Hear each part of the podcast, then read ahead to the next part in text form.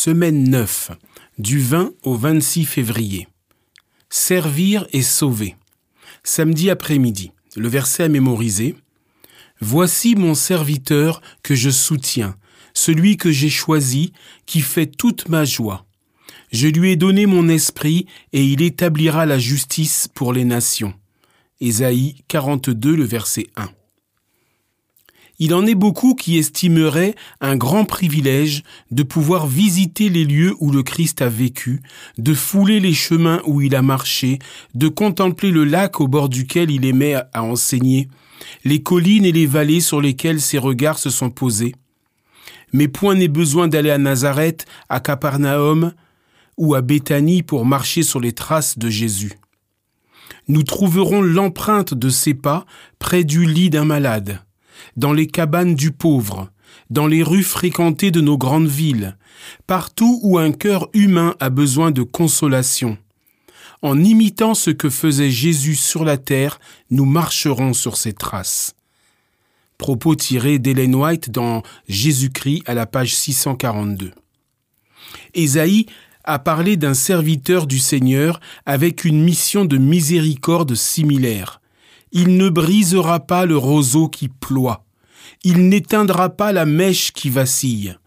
Pour ouvrir les yeux des aveugles, pour faire sortir de la forteresse le prisonnier et de la maison de détention les habitants des ténèbres. Ésaïe 42, les versets 3 à 7.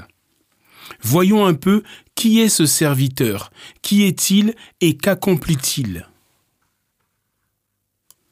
Dimanche 21 février la nation comme serviteur. Ésaïe 41. Dans Ésaïe 41 au verset 8, Dieu parle d'Israël, mon serviteur, et dans Ésaïe 42 le verset 1, il présente mon serviteur. Qui est ce serviteur? S'agit-il d'Israël, Jacob, l'ancêtre des Israélites, la nation d'Israël, le Messie, Christ, identifié dans le Nouveau Testament comme étant Jésus? On compte deux types de références à des serviteurs de Dieu tout au long d'Ésaïe 41 à 53. L'un d'eux est appelé Israël ou Jacob, comme dans Ésaïe 41 le verset 8, Ésaïe 44 le verset 1 et 2, Ésaïe 45 le verset 4, Ésaïe 48 le verset 20, Puisque Dieu s'adresse à Israël Jacob au présent, il est clair que lui, Jacob, représente la nation qui descend de lui. Nous en avons confirmation par le fait que la rédemption pour Jacob son serviteur du Seigneur est accomplie au moment où il doit sortir de Babylone. Ésaïe 48, le verset 20. Dans d'autres occasions, comme dans Ésaïe 42, le verset 1, Ésaïe 50, le verset 10, Ésaïe 52, le verset 13, Ésaïe 53, le verset 11, le serviteur de Dieu n'est pas nommé. La première fois qu'il est mentionné dans Ésaïe 42 au verset 1, son identité n'est pas tout de suite visible. Cependant, à mesure qu'Ésaïe précise son profil dans des pages ultérieures, il apparaît qu'il s'agit d'un individu qui, ramène les tribus de Jacob, Israël, à Dieu. Ésaïe 49, les versets 5 et 6, et qui meurt en sacrifice au nom des pécheurs. Ésaïe 52, les versets 13 et Ésaïe 53, le verset 12. Voir également Ésaïe 49, 5 et 6. Par conséquent, il ne peut s'agir de la nation. Ainsi, il apparaît clairement qu'Ésaïe parle de deux serviteurs de Dieu. L'un est collectif, la nation, et l'autre est individuel. Quel est le rôle de cette nation serviteur? Ésaïe 41, 8 à 20. Dieu assure à Israël que la nation est encore le serviteur du Seigneur. Je te choisis et je ne te rejette pas. Ésaïe 41, le verset 9. Puis Dieu fait à Israël l'une des promesses les plus merveilleuses de la Bible. N'aie pas peur, car je suis avec toi. Ne jette pas des regards inquiets, car je suis ton Dieu. Je te rends fort, je viens à ton secours, je te soutiens de ma main droite victorieuse. Ésaïe 41, le verset 10. Ici et dans les versets qui suivent, l'un des rôles fondamentaux d'Israël est de compter sur Dieu pour qu'il les sauve, contrairement au roi Akaz, plutôt que de compter sur d'autres dieux et leurs images comme d'autres nations le font. Remarquez comment dans Ésaïe 41, le verset 14, le Seigneur appelle la nation un ver. Que voulait-il dire? Regardez l'intégralité du texte. Qu'est-ce que cela devrait nous apprendre également sur notre besoin de dépendre totalement du Seigneur? Lundi 22 février. Un serviteur anonyme Ésaïe 42, les versets 1 à 7. Quel est le rôle et le caractère du serviteur anonyme de Dieu? Que Dieu choisit et à qui il donne son esprit Choisissez la meilleure réponse ou combinaison de réponses. 1. Il fournit la justice aux nations. 2. Il accomplit ses objectifs tranquillement et doucement mais avec succès. 3. C'est un enseignant. 4. Il sert d'alliance entre Dieu et son peuple. 5. Il donne la lumière, l'espérance en guérissant les aveugles et en libérant les prisonniers. Quel est le rapport entre le rôle et le caractère de ce serviteur et celui du rameau du tronc de Yessé, sur qui repose également l'Esprit du Seigneur? Ésaïe 11. Comme dans Ésaïe 42, le chef davidique d'Ésaïe 11 agit en harmonie avec Dieu, apportant la justice et la délivrance aux opprimés, ainsi que la sagesse et la connaissance de Dieu. Nous découvrons que ce rameau et cette racine de Yessé est le Messie, l'enfant divin d'Ésaïe 9, 6 et 7 qui apporte également une paix sans fin au trône de David et à son royaume avec l'équité et la justice. Ésaïe 9, le verset 6. Le serviteur dans Ésaïe 42 est de toute évidence le Messie. De quelle manière le Nouveau Testament identifie-t-il le serviteur d'Ésaïe 42, 1 à 7 qui apporte la justice? Matthieu 12, 15 à 21. Matthieu 12 cite Ésaïe 42 et l'applique au ministère de guérison silencieux de Jésus, le Fils bien-aimé de Dieu, en qui il prend plaisir. C'est lui dont le ministère rétablit le lien d'alliance entre Dieu et son peuple. Jésus et ses disciples obtenaient justice pour les gens en les délivrant de la souffrance, de l'ignorance concernant Dieu et de l'esclavage envers les esprits mauvais causés par l'oppression de Satan. Luc 10, le verset 19.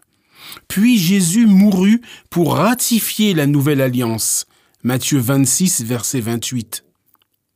Et pour obtenir justice pour le monde en chassant Satan, l'étranger qui avait usurpé la position de prince de ce monde. Jean 12, les versets 31 à 33. Lisez Ésaïe 42, les versets 1 à 4, la description de Christ. Passez du temps à méditer sur la vie de Jésus. Quelles caractéristiques spécifiques de son ministère ont accompli avec tant de justesse cette prophétie? Quelles leçons peut-on en retirer sur la manière dont nous devrions nous aussi venir en aide aux autres? Mardi 23 février. Le Messie perse. Ésaïe 44, à partir du verset 26 jusqu'à Ésaïe 45, le verset 6. Quelle prédiction stupéfiante apparaît dans ces versets le ministère d'Ésaïe dura d'environ 745 avant Jésus-Christ jusqu'à environ 685 avant Jésus-Christ. Après avoir mentionné un conquérant venu de l'Orient et du Nord, et souligné que ce devait être une bonne nouvelle pour Jérusalem, Ésaïe prédit avec précision Cyrus en l'appelant par son nom et décrit ses activités.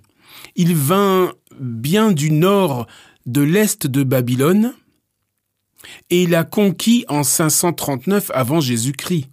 Il servit bien Dieu en libérant les Juifs de leur exil babylonien et il autorisa la reconstruction du temple de Jérusalem. Mettons cette prédiction en perspective.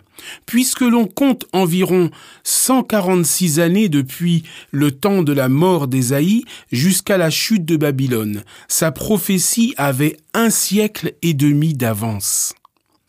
Ce serait comme si George Washington avait prédit qu'un homme du nom de général Dwight Eisenhower contribuerait à libérer l'Europe en 1945.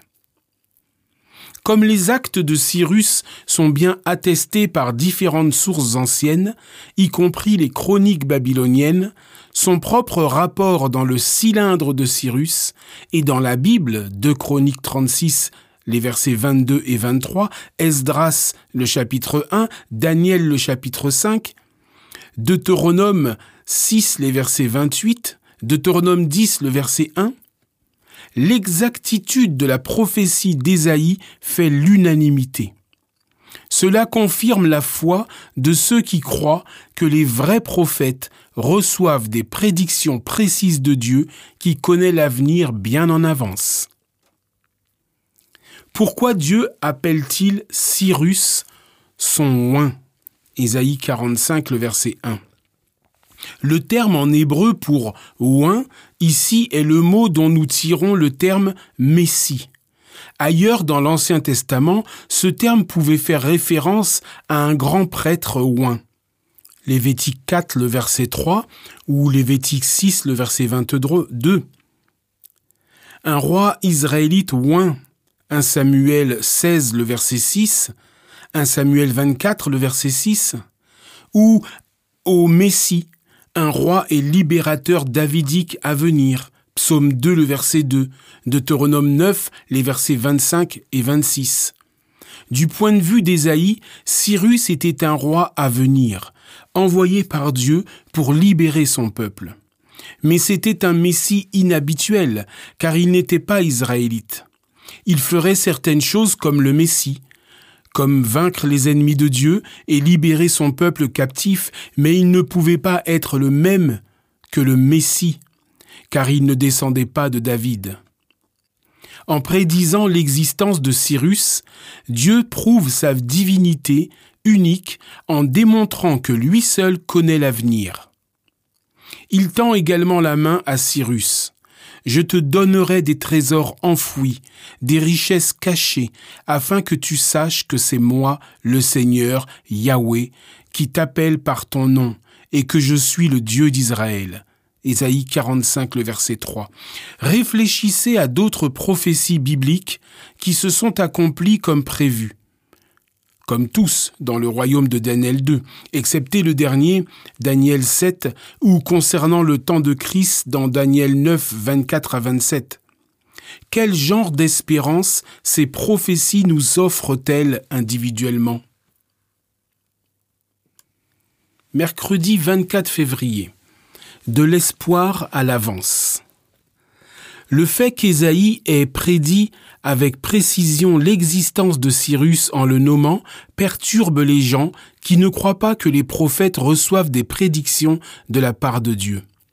Pour s'en sortir, ils acceptent la théorie selon laquelle un autre prophète, un second Ésaïe, vivant du temps de Cyrus, a écrit Ésaïe 40 à 66. Ainsi, le livre d'Ésaïe est considéré comme coupé en deux tout comme le destin que la tradition attribue au prophète lui-même. Voir euh, Hébreu 11, le verset 37.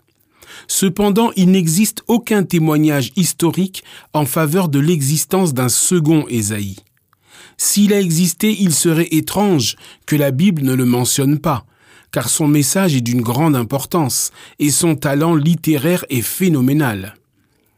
Le plus ancien manuscrit de la Bible, le rouleau d'Ésaïe de Croam, ne comporte aucune rupture entre Ésaïe 39 et 40, qui aurait pu laisser entendre un passage vers l'œuvre d'un nouvel auteur. Le message fondamental d'Ésaïe est constant tout au long de son livre. faites confiance au vrai Dieu, y compris à son libérateur messianique, plutôt que de compter sur d'autres puissances. Les chercheurs mettent l'accent à juste titre sur le changement de perspective entre la période assyrienne dans Ésaïe 1 à 39 et la période babylonienne au chapitre 40 et suivant. Mais nous avons découvert qu'Ésaïe 13, 14 et 39 prévoient déjà une captivité babylonienne. Il est vrai qu'Ésaïe 1 à 39 insiste sur le jugement et Ésaïe 40 à 66 insiste sur la consolation. Mais dans les chapitres précédents, la consolation et l'assurance divine sont également abondantes, et des passages ultérieurs comme Ésaïe 42, 18 à 25, Ésaïe 43, 22 à 28 et Ésaïe 48, 1 à 11 parlent des jugements de Dieu sur Judas qu'il a abandonné. En fait, les prédictions d'Ésaïe au sujet d'une consolation future impliquent une souffrance entre-temps. Bien que la nation ait dû affronter de terribles catastrophes à cause des péchés du peuple, certaines personnes parmi elles n'abandonnèrent pas tout espoir. Elles s'accrochèrent aux promesses de Dieu, comme celle dans Lévitique 26, 40 à 45. Lisez attentivement ces versets. Mettez-vous à la place de ces Hébreux qui étaient en vie après la défaite de leur nation face à Babylone. Quelle espérance trouvez-vous dans ces paroles? Quel principe spirituel voyez-vous à l'œuvre dans ces versets de Lévitique? Que dit le Seigneur à Israël ici? En quoi le même principe est-il à l'œuvre dans nos propres vies? Jeudi 25 février. Un serviteur compatissant et souffrant.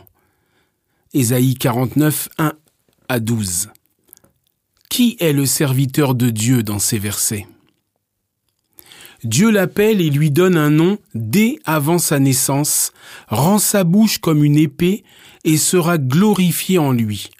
Dieu emploie ce serviteur pour ramener la nation d'Israël à lui, pour être une lumière du salut pour le monde entier, pour être une alliance et pour libérer les prisonniers il y a beaucoup de parallèles entre cette description et celle d'Ésaïe 42, où nous avons identifié le serviteur comme étant le Messie. Le Nouveau Testament trouve les attributs du serviteur en Jésus-Christ lors de ses deux venues. Matthieu 1, le verset 21, Jean 8, verset 12, Jean 9, verset 5, Jean 17, 1 à 5, Apocalypse 1, verset 16, Apocalypse 2, verset 16, Apocalypse 19, verset 15. Si ce serviteur est le Messie, pourquoi Dieu l'appelle-t-il Israël? Nous avons vu précédemment que dans cette partie d'Ésaïe, le serviteur de Dieu, Israël Jacob, fait référence à la nation. Mais ici, le nom Israël sans référence à Jacob, s'applique clairement aux serviteurs individuels qui ramènent la nation à Dieu. Ésaïe 49, verset 5. Le serviteur individuel est devenu l'incarnation idéale, le représentant de la nation dont l'échec a compromis l'utilisation du nom Israël. Ésaïe 48, verset 1. Quel élément nouveau apparaît ici? Ésaïe 49, 4 à 7. Nous avons ici la première indication de la difficulté impliquée dans la tâche du serviteur. Il se lamente. C'est pour rien que je me suis fatigué, c'est pour le vide, c'est en pure perte que j'ai épuisé mes forces. Ésaïe 49, verset 4. Une idée à laquelle Daniel 9, 26 fait écho un Messie sera retranché et il n'y aura personne pour lui. Mais il s'accroche à la foi. Assurément, mon droit est auprès du Seigneur et ma récompense auprès de mon Dieu. Ésaïe 49, verset 4. Alec Mautier fait observer. Ainsi, Ésaïe a vu par avance un serviteur avec une nature humaine réelle, éprouvé comme nous le sommes, et se révélant l'auteur et le consommateur de la foi, une foi réelle, personnelle, qui peut encore dire Mon Dieu, quand plus rien d'autre ne semble en valoir la peine. Ésaïe 49, verset 7 est un verset surprenant. Le serviteur est méprisé, il est celui que la nation a en abomination, l'esclave des dominateurs. Des rois le verront et ils se lèveront, des princes et ils se prosterneront à cause du Seigneur qui est digne de confiance, du Saint d'Israël qui t'a choisi. Repensez au ministère de Christ. Jusqu'à la fin, n'avait-il pas des raisons de se décourager? Pourtant il est resté fidèle, malgré les apparences. Ne devons-nous pas agir de même, malgré les circonstances? Vendredi 26 février, pour aller plus loin. Lisez la description que fait Helen White du ministère de guérison et d'enseignement de Jésus dans À Capernaum, tiré de Jésus-Christ à la page 235 et 245. Dans l'œuvre du salut, il faut beaucoup de tact et de sagesse. Le Sauveur n'a jamais dissimulé la vérité, mais il l'a toujours dite avec amour. Dans ses rapports avec autrui, il faisait preuve du plus grand tact, et il était toujours bon et plein de sollicitude. Jamais rude, ce n'était pas sans nécessité qu'il disait une parole sévère, et il ne faisait jamais inutilement de la peine à une âme sensible. Il ne condamnait pas la faiblesse humaine. S'il dénonçait sans peur l'hypocrisie, l'incrédulité, l'iniquité, il avait des larmes dans la voix tandis qu'il faisait ses graves reproches. Il ne disait jamais la vérité cruellement, mais manifestait toujours une profonde tendresse pour l'humanité. Chaque âme était précieuse à ses yeux. Il portait sur lui la majesté divine, mais il se penchait avec compassion et respect sur chaque membre de la famille de Dieu. Il voyait dans tout homme une âme qu'il avait en mission de sauver. C'est tiré du ministère évangélique à la page 111 d'Ellen White. Pour méditer, lisez ce qu'Ellen White a écrit sur la manière dont Christ venait en aide aux autres. Discutez des principes présents ici, puis collectivement. Discutez de la fidélité avec laquelle votre propre Église reflète ces principes collectivement. Connaissez-vous un roseau qui ploie ou une mèche qui vacille? Comment pouvez-vous aider cette personne sans la briser ou l'éteindre? De quelle manière pouvez-vous leur indiquer le Seigneur? Dans un sens pratique, que pourriez-vous leur dire afin qu'elles puissent trouver aide et guérison? L'argument qui veut qu'il y ait différents auteurs pour Ésaïe vient du postulat que les gens ne peuvent pas prédire l'avenir comme Ésaïe l'a fait. Quel est le problème fondamental avec cet argument? Et pourquoi en tant que chrétiens devons-nous rejeter ce postulat purement et simplement? Résumé. La délivrance exige un libérateur. Le serviteur nation de Dieu serait délivré par deux libérateurs. Cyrus, qui libérerait les captifs de l'exil babylonien, et un serviteur anonyme dont l'identité de Messie est progressivement révélée. Ce serviteur devait restaurer la justice et ramener la communauté de survivants à Dieu.